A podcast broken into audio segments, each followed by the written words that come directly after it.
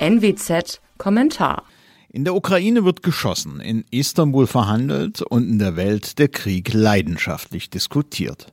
Dabei verrutschen die Kategorien, die Kategorien von politisch Wünschenswertem und politisch Machbarem.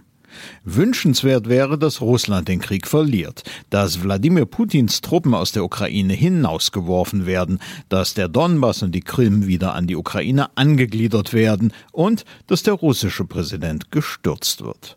Wünschenswert ist das alles vor allem aus politisch-pädagogischen Gründen. Militärische Aggression darf sich nicht lohnen, für niemanden, auch nicht für eine Atommacht.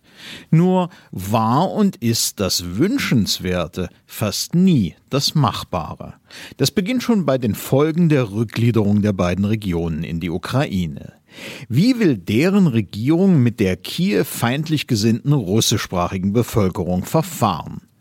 Noch stärkere Ukrainisierung? Noch repressivere Sprachpolitik?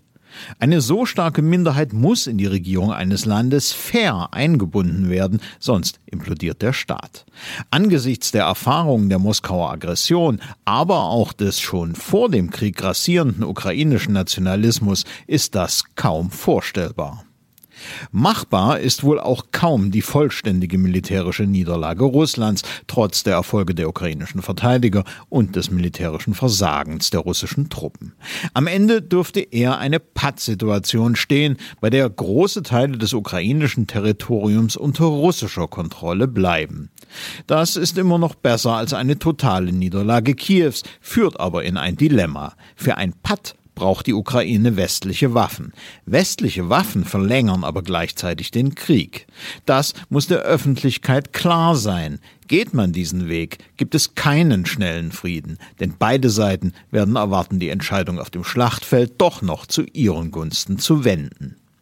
Russland hat seine Kriegsziele bereits den Realitäten angepasst. Schon ist nicht mehr die Rede davon, die Ukraine zum Vasallenstaat zu machen, sie vollständig zu kontrollieren. Schon geht es Moskau um begrenzten Territorialerwerb.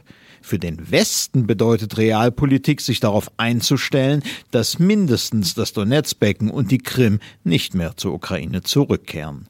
Realpolitik bedeutet, sich auf eine politisch und militärisch instabile Zone in Europa vorzubereiten. Und Realpolitik bedeutet, sich auf eine multipolare Welt einzustellen, in der militärische Fähigkeiten überlebenswichtig sind.